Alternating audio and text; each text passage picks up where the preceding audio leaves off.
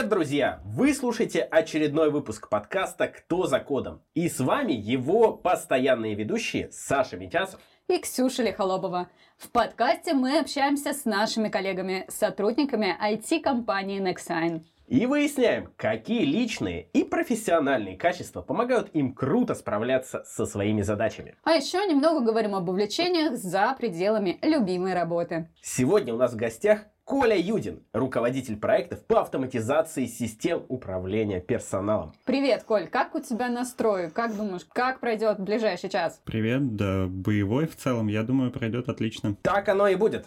Поехали! Николай Юдин, 29 лет.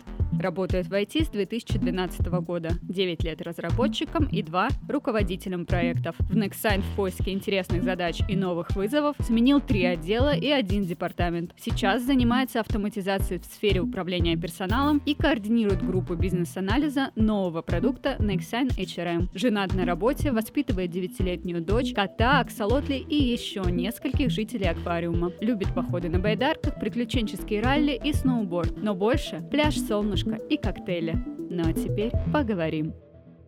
Коль, у нас какая-то уже своеобразная традиция, что первый вопрос мы задаем, исходя из досье нашего гостя. Хочу узнать у тебя, как так получилось, что ты решил обойти стороной системы высшего образования и при этом стал разработчиком 1С. Получается, ты сам все изучил? Ну, как?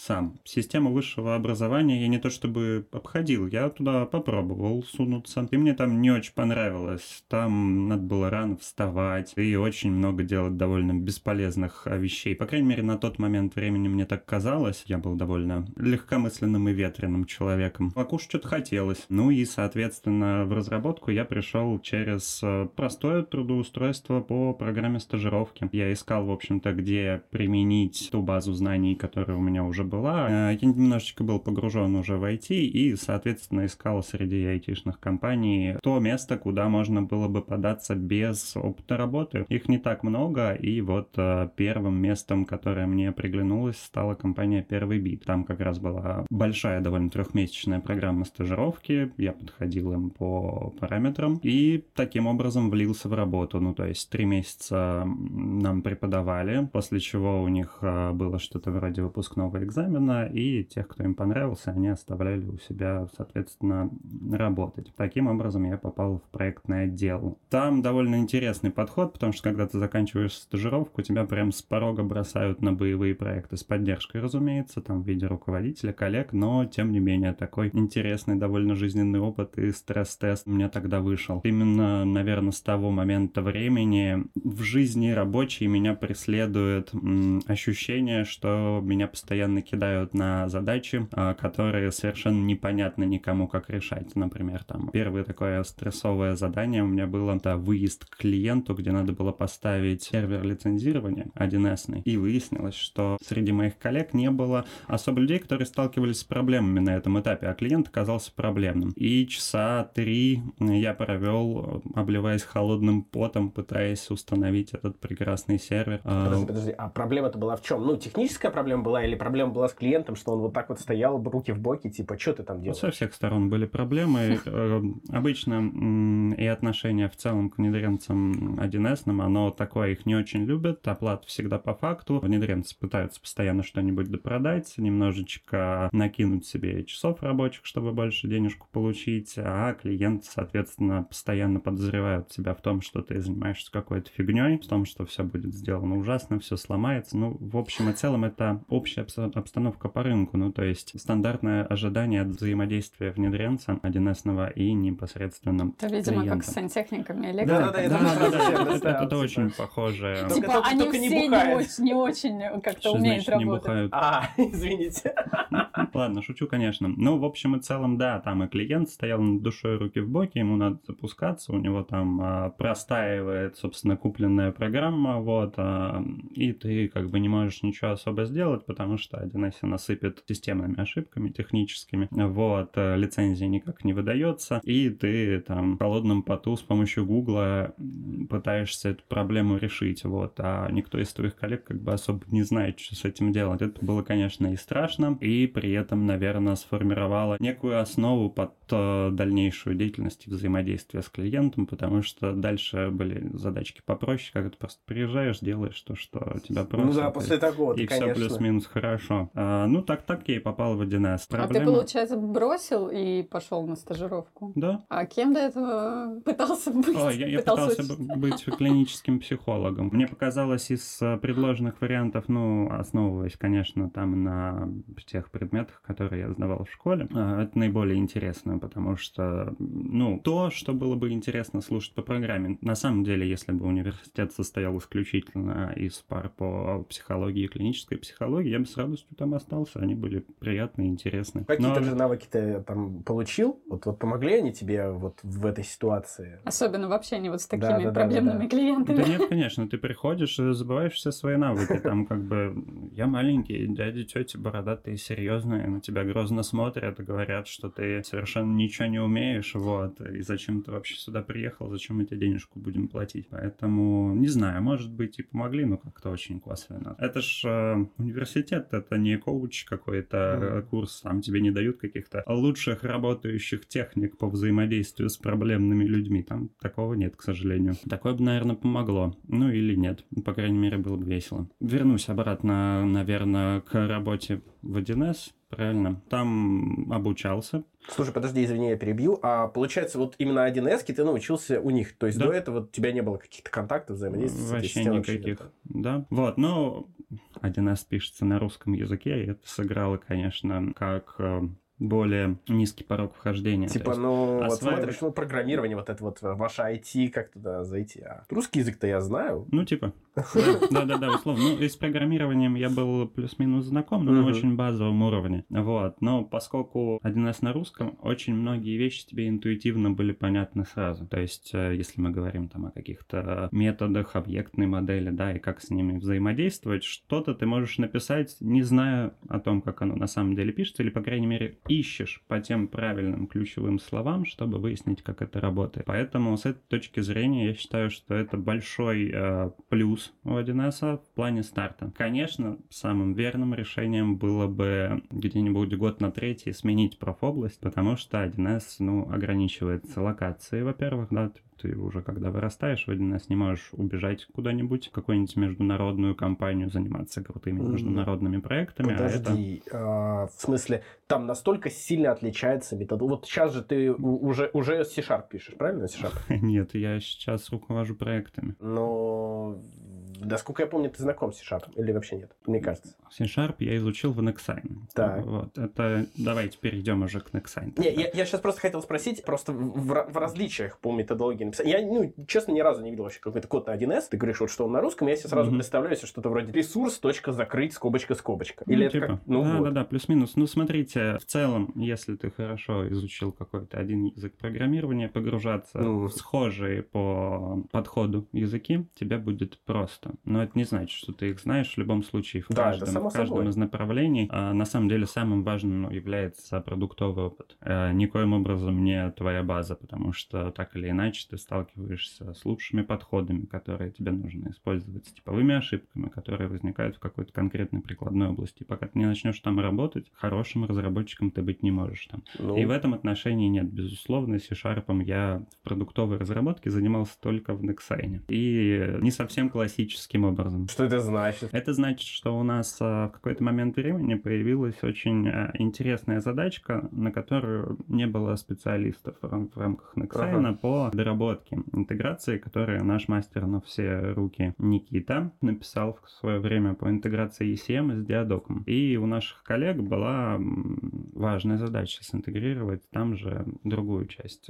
Диадок и E7 — это система электронного документооборота, в которых мы взаимодействуем с контрагентами. У наших коллег, у юристов была потребность в том, чтобы интегрировать э, диадок в части договорной документации, потому что очень много ручной работы, а Никита уже куда-то хвостами, с корнями забрали. У него ресурсов нет, а больше никто на C-Sharp у нас в компании не пишет. Ну, по крайней мере, мне так сказали. А под задачку подписались как бы уже. Надо было сделать. Был там срок какой-то понятный, а ресурсов э, сделать ее не было. И мне предложили, сказали, Николай, хочешь в качестве упражнения за дополнительную денежку возьми сделай. Я говорю, предупреждаю вас, я никогда на C-Sharp ничего не писал. Но мне интересно, мне всегда интересно влезать в какой-то блудняк, давайте попробуем. Ну, поскольку все удовлетворились, потому что задачу надо было делать, я и приступил. И да, написал. Но нельзя сказать, что после этого я могу идти куда-нибудь разработчиком C-Sharp, ни в коем случае. Самое главное в продуктовой разработке не то, что твой продукт работает у кого-то на боевой системе, а в том, что ты работаешь в коллективе, который занимается продуктовой разработкой и передает тебе, собственно, те самые лучшие практики и классические ошибки, которые возникают. Слушай, а дальше с этим решением вот оно кому-то упало? У нас же нет разработчиков C-Sharp в компании. Нет, Точно. оно до сих пор на мне. Мне даже не удалось после перехода в HR-департамент от нее избавиться, к сожалению. Да. Расскажи, как ты вообще пришел в Nexign? И самое главное, чем ты вообще здесь занимался вот в течение этого времени? Ну, в Nexign я пришел э, в надежде как раз избавиться от э, выгорания и полного уныния, которое образовалось на моем предыдущем месте работы. Так сложилось, что последние годы там были большие структурные изменения и присущий запал, а, который всегда меня радовал, а я люблю вообще любить свою работу. Это очень приятное чувство. Вот ты так а, общаешься с друзьями, периодически с коллегами, они страдают по своей работе, говорят, «Ну, ходить туда надо, вот, постоянно их геморроят там какими-нибудь проблемами своими закидывают, делают, и ты такой, типа, сопереживаешь им и немножко радуешься про себя, что вот у тебя немножко не так. Ты ходишь, и тебе прикольно ходить, прикольно решать задачи, прикольно работать с теми людьми, с которыми ты взаимодействуешь. Ну и поскольку вот а, начало теряться это чувство на прошлом месте работы, накатило некое большое такое уныние. Вот, а, собственно, поиск моей работы и приход на Nexign, он начинался с этого, потому что Nexign сразу произвел впечатление места, где совсем другой немножечко подход к людям, а, это в целом первое место в моей жизни, где я вижу, чтобы компания так внимательно относилась к своим сотрудникам. Это шокировало. Вот это вдохновляло и дало надежду на то, что мне удастся как-то без глобальных изменений пережить это небольшое выгорание, которое меня преследовала. Приходил я сюда а, прямо в момент ухода всех на карантин. Ну, то есть, на самом деле, принимался я сюда месяц. У меня было порядка пяти собеседований. А, чтобы не наврать, а, может быть, четырех, а, честно говоря, могу и преувеличивать, но это тоже меня шокировало. Раньше как бы хватало одного. Непонятно, но интересно было. Когда предоставили офер, это уже был момент, когда все ушли на карантин. А, и, признаться, я сомневался, а стоит ли предприятие рискованно, там что-то пойдет не так, испытательно испытательный срок. Там в начале ковида еще не было понятно, как работодатели будут взаимодействовать с сотрудниками. И в этом отношении это, конечно, был такой небольшой риск. Но, скажем так, жажда чего-то нового она наживы. превысила. Наживы, наживы в том числе, да. Но здесь предложили больше денежки. Кто просил, то получил. Это в данном случае, да и в целом в работодателях нравится. Нравятся работодатели, которые не выставляют тебе ограничения по зарплате, а спрашивают, сколько ты хочешь, либо их это устраивает, либо нет никаких торгов. Вот, а, ну и, соответственно, по цене мы сошлись, э, потенциал интересный, меня позвали на проект по переводу на Vision в 1С, сказали, очень большой проект будет, у нас нет 1С разработчиков, мы живем на подрядчике, вот нам нужен свой, чтобы он нам перетаскивал, собственно, на Vision в 1С. Я говорю, а потом, когда проект закончится, то закончится, уволите меня? Говорят, не, в целом тут э, всегда есть чем Еще заняться. что-нибудь придумаем. Да. Где-то стулья потаскать. Ну и говорят, один разработчик, ты же понимаешь, работа всегда будет. Мне понравилась эта мысль в целом. Я понимал, что здесь не такой объем интересных э, задач именно по части разработки. Ну, просто потому что система невысоко нагруженная, в ней небольшое количество пользователей, несмотря на то, что у них есть там свои хотелки именно в этом отношении я понимал, что здесь а, рост будет немножечко в другом. Здесь появится больше таких организационных моментов. Как наладить работу, чтобы система работала стабильно, как а, там отрефакторить, чтобы предыдущие наработки работали в соответствии с тем, как ожидают бизнес-пользователи. В целом, то есть такая больше продуктоунерская деятельность, как мне казалось. Вот, и мне казалось, я иду именно владеть базой 1С. Там целиком в рамках Звучит компании. Да, прямо мне, мне тоже понравилось, солидно. как это звучит. Я подумал, что да, там, если я буду делать это один, в общем и целом возможностей море. Реализовать все, что мне там захочется. Ты здесь такой упор делаешь на слово «казалось». То есть сейчас будет как в реальности. Сейчас Ну, будет но. Ни- никаких но и в, реаль- в реальности, ну просто м, в реальности не случился проект, на который меня звали, не случилось перевод на Vision в 1С. Вот, случилось много задач на сопровождении и поддержке, и на самом деле основной фокус моей работы, он ушел в HR. Сложилось немножко в другую сторону, но я этому никоим образом не разочарован этим. Вот, задачи тоже там были интересные, в первую очередь, потому что они не внутри 1С существовали, а были смежными между нашими всеми системами, да, то есть там, там с первого же, там, с порога я начал с каких-то интеграций с жиры, вот, там, с ДВХ, и там в части интеграции они тоже всегда были таким моим э, любимым занятием в рамках и всех э, других компаний тоже, потому что это тоже что-то новое, то есть тебе, опять же, нужно там изучать и другую систему, с которой ты интегрируешься, там, ее особенности, вот, ну и плюс это там радикально отличается от бухгалтерских задач, где ты очень внимательно и кропотливо должен работать именно с расчетами и с цифрами. То есть это там тоже понятная работа, но она совсем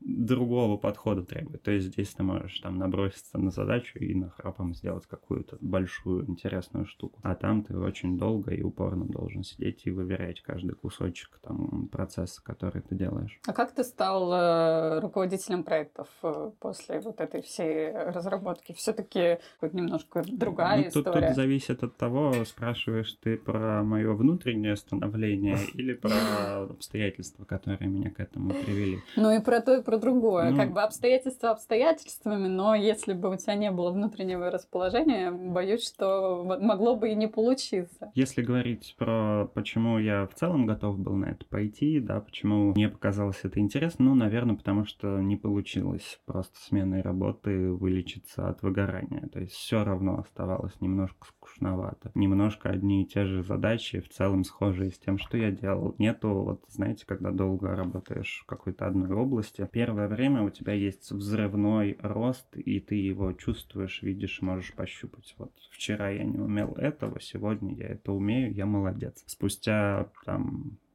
лет пять все немножко меняется. Ты не видишь, очевидно, свой рост. а, То есть ты плюс-минус все что-то знаешь, а, да, уже уверенно. Там, понимаешь, где есть экспертные какие-то штуки, в которых можно развиваться, но подтверждается это какими-то, ну, возможно, там, сертификацией. Это совсем не то же самое, когда ты научился делать что-то новое. Это скучно, вот, э, и никакого там ощутимого морального подъема не дает. Соответственно, что надо делать, чтобы тебе становилось снова хорошо? Ну, что-то новое изучать, где-то новым становиться Больше перемен? специалистом. Больше перемен. Вот так и здесь. То есть э, ранее, там, после выгорания, меняя работу, я получал этот подъем, потому что получал резкий взрывной рост. Здесь я такого взрывного роста не получил. Значит, какое решение, если я не хочу менять работу, я не хотел менять работу в Nexine, мне понравилось. Вот, э, заниматься чем-то новым. Вот поэтому морально я и был готов к тому, чтобы уходить в руководителей проектов. А сложилось так, что я туда перешел, ну, скажем так, благоприятно а, сложились обстоятельства. Я в тот момент реорганизовывал нашу оргструктуру. Отсутствовал какой-то процесс, который позволял с ней как-то взаимодействовать по единым правилам для всех. Вот эту проблему мы решали в рамках очень объемного большого проекта, решали с руководителем проектов Григорьевой Леной, которая меня, собственно, работу и брала, и которая вдохновляла, в общем-то, первые мои, наверное, месяцы жизни в Nexine интересными задачами. А потом она уволилась, а, и у нас не осталось руководителя проектов, его надо было добивать. А мы пообщались с Ильясом, да, который у нас руководит руководителями проектов, и оценили в целом, что до проекта, до его завершения осталось совсем немножко, и погружать нового РП это дорого плане трудозатрат а, и не очень эффективно в плане того, что вместо того, чтобы завершать проект, мы этим, по сути, и занимались. Вот, а, потому что предстояло обучать этого нового РП мне, и он предложил мне такой расклад, что я, типа, фактически буду выполнять эту функцию до завершения проекта, там, с какими-то формальными вещами, там, документацию он мне поможет, вот, а, так и вывезем малой кровью. Я подумал, а что бы, собственно, и нет, давайте. Как ты уже сказал ранее, люблю вписываться во всякий будняк. Ну да, есть за мной такой грешок. Ну, а роль руководителя проекта больше заключалась в том, чтобы организовать работу всех, всех остальных. остальных, все верно. Ну и свою в том числе. Тогда у меня началась небольшая шизофрения, потому что и свою работу мне тоже надо было организовывать в рамках этой деятельности. Это на самом деле очень плохая практика, когда РП должен выполнять и функцию РП, и функцию условно ресурса. Потому что особенно неопытный РП, коим я, наверное, являлся длительное время, ты еще не умеешь хорошо обращаться со своим временем и продолжаешь оценивать свои задачи как э, ресурс в рамках этого проекта э, с большим оптимизмом, потому что плохо оцениваешь время, которое тебе нужно тратить на управление этим проектом. Вот, за счет чего даешь неправильные, неверные сроки. Ну, это И же все приходит с опытом. и это влечет за собой, да, понятно, но как бы это влечет за собой в первую очередь дискомфорт от того, что ты видишь, что ты неэффективно управляешь проектом. А при этом у тебя еще остается амплуа вот этого экспертности со стороны разработчика. Ты такой, ну как, я же, я крутой разраб. Почему, почему не сюда. складывается? Да, вот. И люди, как бы, которые с тобой общаются и общались как с крутым разрабом, они не могут переключиться на то, что да, ты крутой разраб, но вот э, там с точки зрения управления ты еще не такой крутой. Они тебе верят, да, как крутому разрабу, а ты такой вешаешь им лапшу на уши. В общем, Па-па-па. да, не просто было погружаться в этом отношении, но все приходит с опытом, это правда. Э, Вот. В частности, для того, чтобы этот опыт э, управления проектами и коммуникации в первую очередь приобрести, это было одной из причин, почему я согласился на это, на это предприятие. Сам проект по структуре, он из небольшого, как казалось, хвостика в три месяца разрос еще на последующий год целый. Вот, и на нем я, конечно, много шишек набил и много опыта в управлении проектом, наверное, приобрел. Важный этап, как мне кажется. После того, как э, мы его прошли, проект по структуре запустили, Ильяс предложил, ну, давай на постоянку. Вот, я подумал, да, давай. Ну да, спустя такое время, да, конечно. Ну, а видишь, все то время, пока я занимался оргструктурой, я ж не переставал заниматься поддержкой сопровождением нашей любимой Но это же 1С. все равно уже какой-то рост. Ты же уже почувствовал вершину. Не-не-не, вершину я не почувствовал, но почувствовал, что да, рост Надо я все-таки снова... выбрать что-то. Нет, э, я бы не выбирал, честно говоря, я бы с радостью остался делать и то, и другое, но там Ильясу в первую очередь интересно, чтобы я мог там весь свой ресурс уделять на это. Ник- ник- никто, на самом деле, не хочет брать на половинку человека, это никому не комфортно. Из руководителей я имею в виду во взаимодействии. Нет, я почувствовал эффект э, роста на новом поприще когда ты что-то делал плохо и начал делать лучше, и вот он Мгм. очевидный Ну, тот рост, самый который, взрывной, да, рост. который, который Мгм. дает тебе ощущение Эндорфинчиков эндорфинчиков, да, да. Слушай, а вопрос такой, а не грустно, ну, вот ты перешел на должность руководителя проектов, а до этого ты упоминал о том, что ты ощущаешь себя крутым разрабом. Не грустно вот оставлять то, что ты ощущал от выполнения этой работы и переходить на что-то другое, где ты, наверное, не, не такой уверенный еще в себе? Не грустно, тяжело. Ну, ни, ни- Но я никаких же негатив- остался крутым разрабом. Никто у меня этого не Это отменил. неправда. Ну, то есть, э, это не так работает. Чтобы быть хорошим разрабом, ты должен постоянно Ну, учиться, постоянно подкреплять практику. Поэтому, да, конечно, какие-то мои накопленные знания не со мной, но, безусловно, там, я много потерял за последние там, несколько лет, которые в меньшей степени занимаюсь разработкой, но я не перестаю ей заниматься. Вот, так или иначе, какие-то задачки прилетают ко мне, но Ты просто помогаешь э, объеме. другим? Я помогаю другим, да, кадрам все еще делаю какую-то часть э, работы. C-Sharp этот со мной Мгм. навсегда, кажется. В этом отношении, ну, практики меньше, конечно, стало. Там много что-то подзабылось, какие-то, опять же, там наработанные э, на уровне рефлексов э, вещи, они тоже начали немножко подзабиваться. Ухожу в другую область. Это не грустно. Не грустно, потому что есть эндорфинчики от того, что я вижу свое развитие. И не грустно, потому что я не очень понимал, а что мне, собственно, дальше с этой экспертизой делать. Вот. Поэтому здесь гораздо больше простор для телодвижений, чем было там. А вообще, наверняка, когда ты стал РП, прибавилось же работы с людьми. Не было сложно? Конечно, было. Я Вы, поэт- Выстраивать взаимодействие. Безусловно. Я для этого в том числе и шел в РП, да. То есть мне хотелось закрыть э, те самые софт-скиллы, которые там создавали проблемы в моей работе, в том числе, когда ты работаешь там, просто разработчик. Там организация проведения встреч, коммуникация с заказчиком. У меня я вообще интроверт. Мне тяжело там, было на этапе, когда я еще не сделал это частью своей работы, звонить людям, например. Просто им постучат в скайп по какому-то вопросу, я такой постоянно, блин, я буду отвлекать их от работы. А что, если у них вопрос, который они сейчас занимаются, важнее? Ну, понятно, я не проговаривал себе это каждый раз в голове, но некое там такое амплуа, а оно сопровождало меня. Когда я сделал это частью своей работы, просто каждый день нужно миллион человек обзвонить, с ними со всеми по полтора часа пообщаться, и не все из этих тем будут те, в которых ты эксперт, и можешь как бы уверенно вещать не потому, что ты лучше знаешь, а потому что тебе нужно уверенно вещать. А, да, это закрыло эти проблемы, безусловно, через годик, через полтора. То есть это чисто на опыте как раз-таки Да. пришло. Мне кажется, нет каких-то курсов, которые позволят тебе это, кроме психиатра. как же, да, ну. Психолога. Есть на skills, Academy, да, там конечно. куча курсов по софт-скиллам. Ну, что ж вы думаете, я книжек по софт-скиллам не читал или курсы не проходил? Все это еще вот на этапе первых моих. Может, вот как раз это тебе и помогло. А ты говоришь, опыт опыт. Если бы это мне помогло, то я бы гораздо раньше справился с этими всеми проблемами. Но Оно, наверное, помогло, но Мне кажется, это комплексный какой-то подход. Не думаешь? Ты имеешь в виду Ну, подход и- по ну, работе с комплексами, может быть. А какие качества вообще помогают в работе с людьми? Качество, ну, наверное, умение людей слушать в первую очередь. Вот.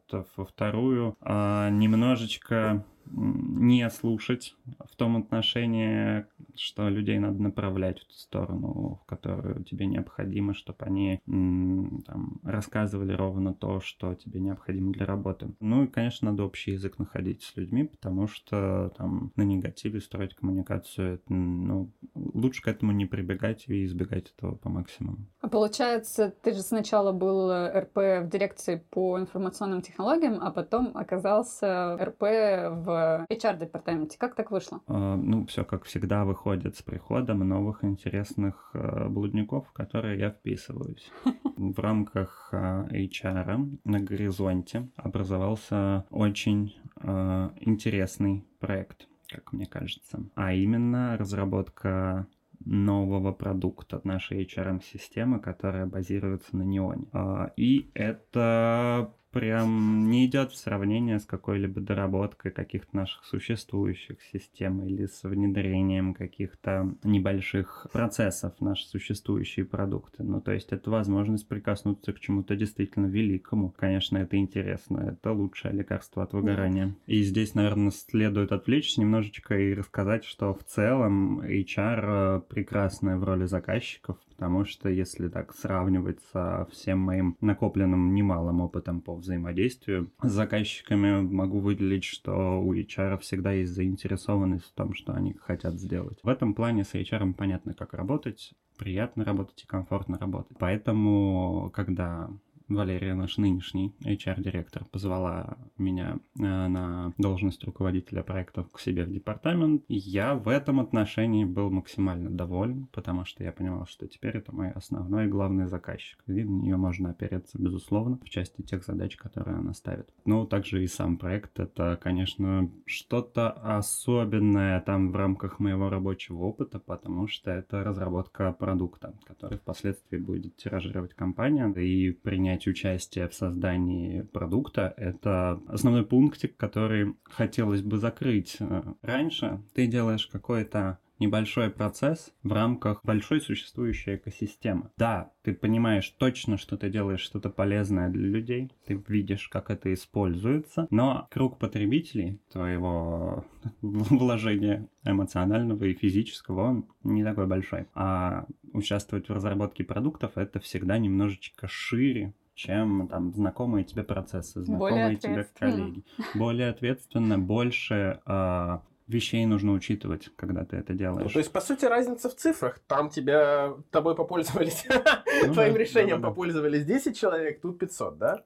Разница в цифрах напрямую сказывается не в моем ощущении от цифры, а это разница того, каким должно быть решение, каким должен быть продукт. Ну, то есть... А, Масштаб масштаб, Разные, безусловно. Да. Там сама структура продукта, она сильно отличается от какого-то кастомного решения. То есть ты должен подумать обо всем, иначе этим невозможно будет пользоваться широкой массе. Вот, поэтому, конечно, поучаствовать в каком-то э, приложить руку к такому решению. Это, мне кажется, то, к чему в целом разработчики стремятся по своей там сути. И я не исключение. А расскажи, пожалуйста, простыми словами, что вообще такое HRM-система, зачем она нужна, что включает в себя? HRM-система предназначена для того, чтобы организовать э, взаимодействие между сотрудниками и HR-подразделением, реализовать все их э, процессы, там кадровые, CNB-шные процессы, процессы подбора, на уровне системы, таким образом, чтобы автоматизировать часть их работы. Как человек, который будет отвечать за аналитику на новом проекте по разработке HRM, поделись, чем вообще интересным, может быть, необычным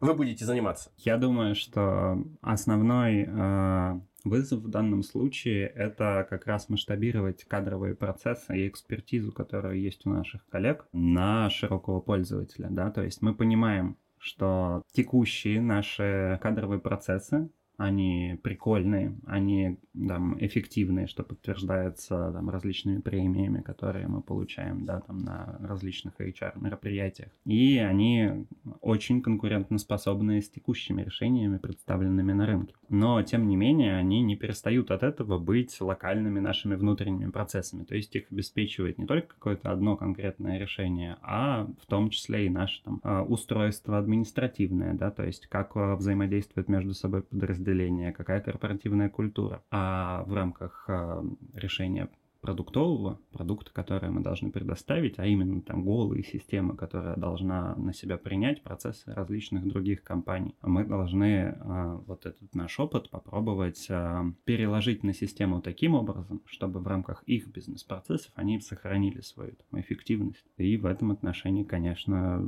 это очень интересная задача, которую предстоит решить именно группе бизнес-анализа. Ну, то есть главное, чтобы эта система как раз-таки умела кастомизироваться. Главное, чтобы эта система система не была железобетонно заточена под наши процессы все верно. Потому что никто не будет перенимать наши процессы, когда они будут нашу систему покупать. Им, конечно же, необходимо будет перекладывать свои. И в этом отношении сама HRM, она и придерживается. Даже давайте опустимся чуть пониже уровнем. HRM, она вообще построена на основе нашего корпоративного портала. И сам корпоративный портал, э, его основная идеология в том, что необходимо прикладывать э, там, минимум ресурсов разработки для того, чтобы реализовывать кастомные процессы какие-либо на нем. Вот там есть конструктор форм, э, конструктор процессов, который позволяет, в общем-то, делать э, любую, э, любую автоматизацию, любой процесс изображать там в рамках этой системы. А, соответственно, в рамках решений наших HRM и CRM мы должны этот подход сохранять и строить процессы таким образом, чтобы наши потребители могли э, перекладывать э, на них э, свое как бы э, устройство внутри компании своих э, каких-то локальных вещей. Не всегда, наверное, сотрудники, они вообще задумываются о том, что в их взаимодействии там с кадрами, еще с кем-то, все это завязано на множестве процессов. Ну, полагаю, это одна из наших основных задач, чтобы сотрудники и продолжали над этим не задумываться. То есть для сотрудников должно быть все а, настолько просто и естественно, как будто бы это просто их часть рабочей жизни, как будто ты заходишь с утра в почту, смотришь там свои входящие письма, на них отвечаешь, это нечто естественное, просто часть твоего рабочего дня. Так и здесь какие-то сложные вещи вроде расчета и планирования твоих отпускных дней, а, там в части там обращения за какими-то справками заявления, в части твоего там премирования. Все эти вещи, которые мы вкладываем в нашу HRM-систему на нашем корпоративном портале, они и призваны сделать для сотрудника это таким же там естественным, как посещение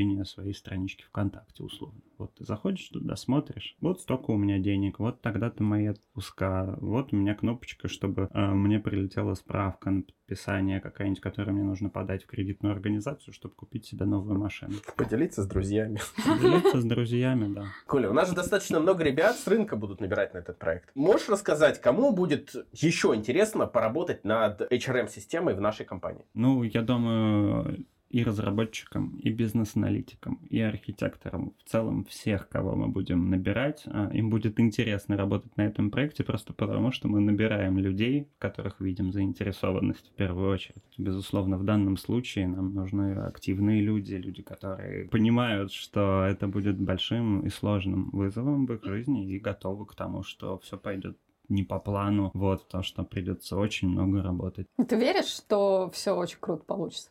Да, конечно, верю. Ну, смотрите, у нас есть а, а, прекрасная база, да, наш корпоративный портал, он как бы у нас существует давно и развивается давно. Мы понимаем, какими инструментами делать то, что мы хотим сделать. И у нас есть наша подтвержденная экспертиза, да, то есть мы не сами себе придумали, что наши процессы хороши, мы понимаем это, исходя из а, анализа рынка, да, исходя из а, там наших заслуг и достижений. То есть это, по сути, два максимально необходимых компонента, чтобы получилось хорошо. И вот нам осталось это как бы просто сделать. Для этого мы комплектуемся классными спецами. Более того, там внутри нашей компании прекрасные специалисты работают. Я верю, что будет тяжело, но и в том, что получится хорошо, я тоже уверен, конечно. Ты очень вдохновляюще рассказал про новый проект. Скажи, Коль, а вот были у тебя в компании какие-то проекты, какие-то твои решения, которыми ты сам гордишься? Если говорить про прям действительно масштабные вещи,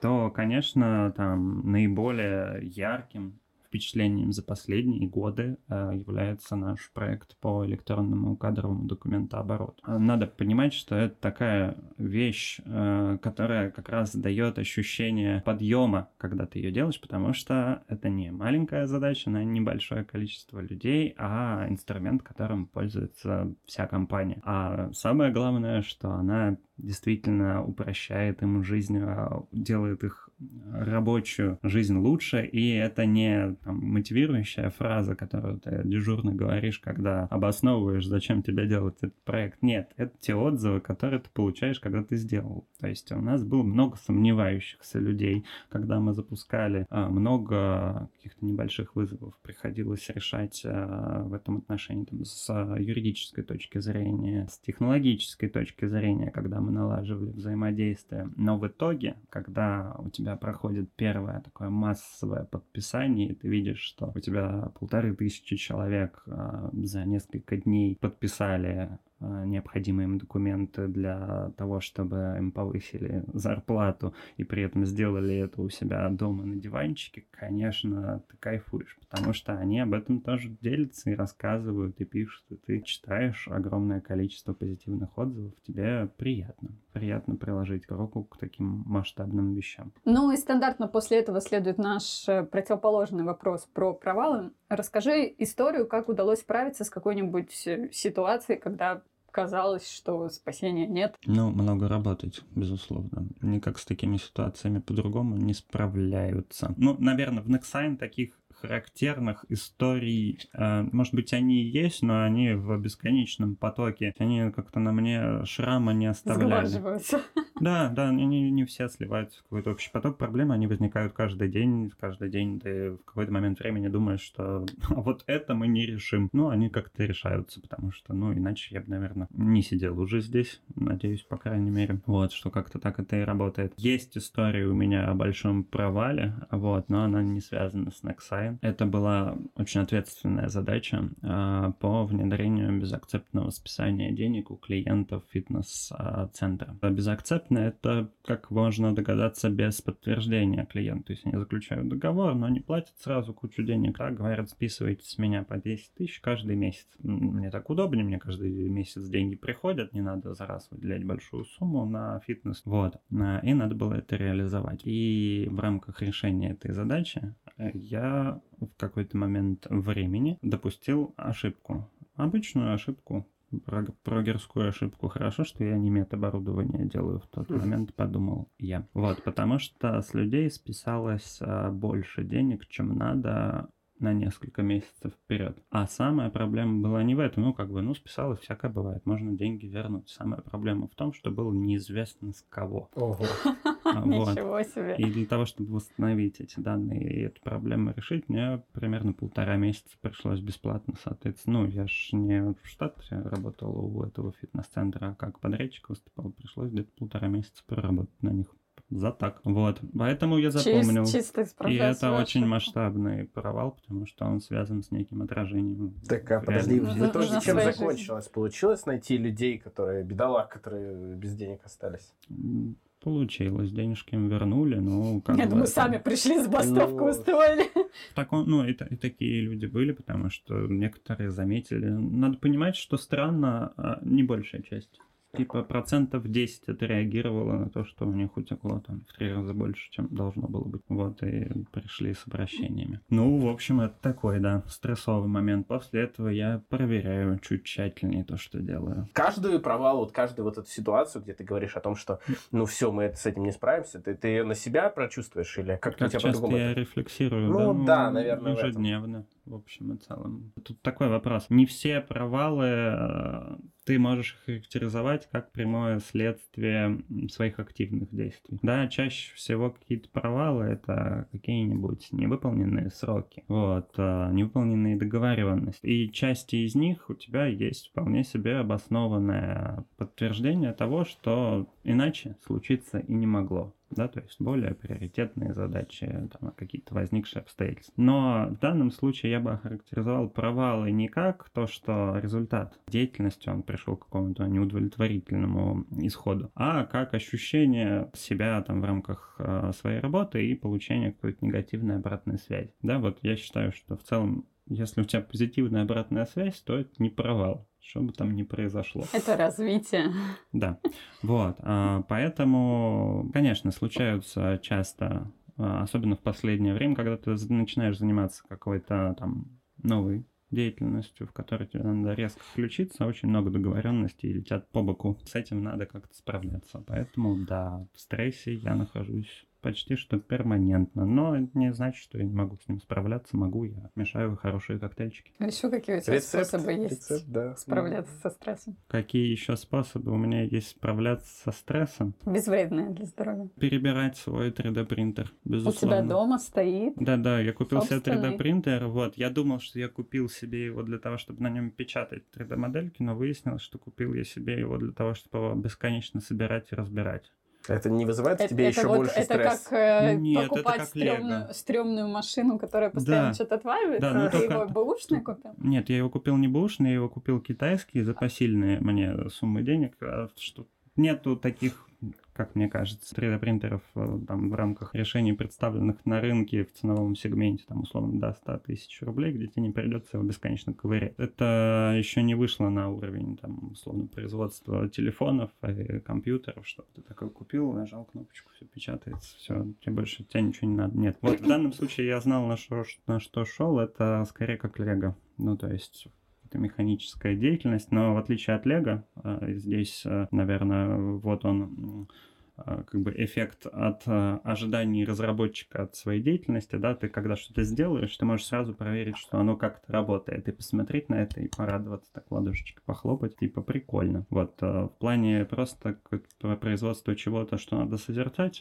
я не очень люблю, а когда оно что-то что делает, ос- особенно когда делает то, что ты задумывал, вот, оно всегда радует и Да, позволяет расслабляться. Ты говоришь, что тебе не очень прикольно делать что-то, на что-то созерцать. а Что ты вообще тогда печатаешь? Э, Всякие полезные штуки. Ну Я вот да, это э, ш- по- что. Подставочки пока что напечатал. Напечатал мини-комод. Ну, то есть он выглядит как комод, но туда можно складывать болтики, всякие А. штученьки. Вот, напечатал насадку для зубной пасты в виде маленького йода, чтобы он блевал зубной пастой. А Вот, что это прикольно. Вот. А, Да и пока все, больше ничего не печатал. А вот перебирать это можно вообще в любой вечером пришел, разобрал, собрал. Прикольно. Но это тоже немножко такой технический досуг. А вот какой-то иной у тебя есть? А, Я понял, ну, да.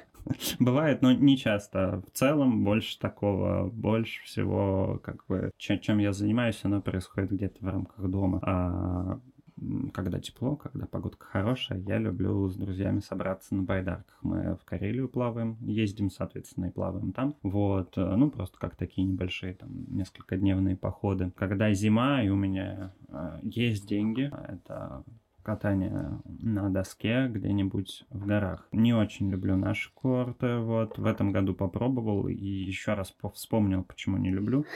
Вот, а, потому что ты... Поднимаешься дольше, чем спускаешься. 30 занимаешься подъемом и минуты полторы-две спуском. Это прям очень неэффективно. Вот, мне не понравилось. Лучше реже, дороже, но в горах, чем у нас. А кроме 3D принтера у тебя есть какие-нибудь домашние питомцы? У меня есть огромный жирный ленивый кот. Это именно такой кот, как мне нужен, потому что он э, просто существует рядом со мной. Он немножечко нелюдимый, но при этом ему надо находиться в обществе, что это значит, что он не любит, чтобы его сильно трогали, но и не любит быть один. То есть, если ты пойдешь на кухню, он пойдет за тобой, будет с тобой там сидеть, тусить. Вот, но если ты будешь его пытаться там на руках держать, гладить, он такой, не, извини, я рядом посижу. Это прям комфортное мне домашнее существо большинство под боком. Я вот как раз тоже примерно такой же. Помимо прекрасного огромного жирного ленивого кота, у меня есть э, два аксолотля. Я правильно их называть, но я их называю аксолотлями. Мне почему-то так больше нравится. Они недавно в моей жизни появились. А дочь моя попросила себе на день рождения этих прекрасных тварей завести. Это неотенившиеся личинки саламандры. Вот, у них фича, они всю жизнь остаются в форме личинки, но при этом могут размножаться. А, выглядят они очень прикольно, как морские драконы. По интеллектуальным способностям они не очень они неуклюжие, туповатые, но это добавляет им свою приятный такой шарм. Очень требовательные существа к своему содержанию. Я был в небольшом стрессе и шоке от того, каких э, усилий и финансовых, и физических пришлось приложить для того, чтобы организовать им среду обитания. Ну и в дальнейшем по содержанию у них там и питание свое тоже особенное. Их нужно кормить там креветками, кальмарами. Это, конечно, всем бы так жить. А еще они живут в городом одиночестве и в огромном аквариуме, потому что им нужен большой аквариум, ну, как должны жить в городом одиночестве. Вот, но поскольку они были главными существами, есть второстепенные, это типа рыбы и улитки, я ими проверял готовность аквариумной воды к целотлям, потому что, как выяснилось, то есть э, я себе как это представлял, просто, ну да, надо там, вложить денежку, вот тебе аквариум ставишь, водичку наливаешь, сажаешь животину и все в порядке. А выяснилось, что это нифига не так. А, вот сам процесс а, заселения живых существ это космический процесс, то есть нужно воду выстаивать, чтобы в ней завелись специальные бактерии, которые потребляют там, э, всякие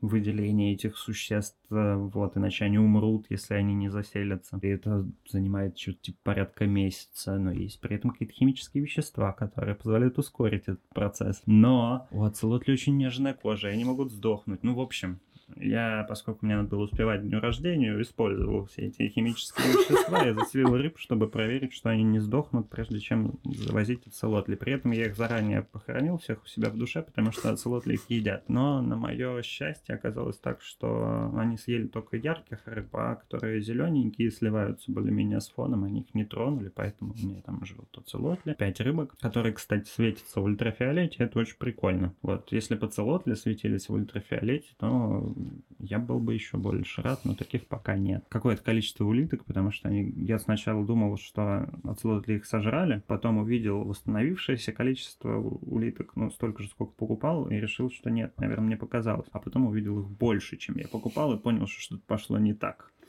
Вот, походу, побеждают. Походу, улитки победят, да, оцелотли. Ну, как-то так. Вот больше у меня домашних животных нет, кроме этих. Такой достаточно массивный экскурс в мире животных. И, наверное, именно от этого мы перейдем к нашей постоянной рубрике Блиц. Топ-3 места, где стоит побывать.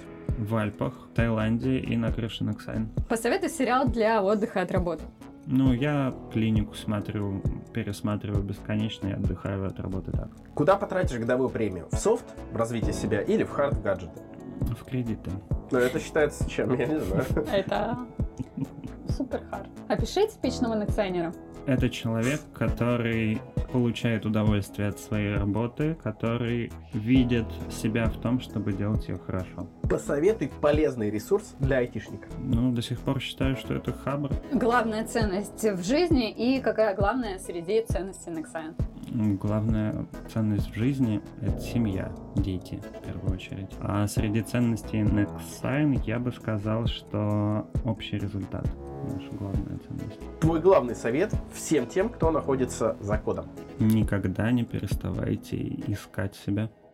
Ну и на этом мы будем завершать наш выпуск. Спасибо, что пришел. Было очень интересно с тобой пообщаться. Ну, а нашим слушателям мы хотим сказать до новых встреч. Услышимся на популярных подкаст-платформах. Всем пока! Пока-пока. Пока. Друзья, нравится кто за кодом? Тогда подписывайтесь на подкаст в популярных приложениях. Так вы сможете слушать новые выпуски самыми первыми. А если захотелось побольше узнать о работе в Nexign и, может быть, даже присоединиться к нашей команде, то загляните на карьерный сайт job.nexign.com. Там информация об открытых вакансиях, стажировках, наших ценностях, корпоративной жизни и о многом другом. Слушайте классные подкасты, прокачивайте hard и soft skills, а мы будем рассказывать, кто скрывается за кодом.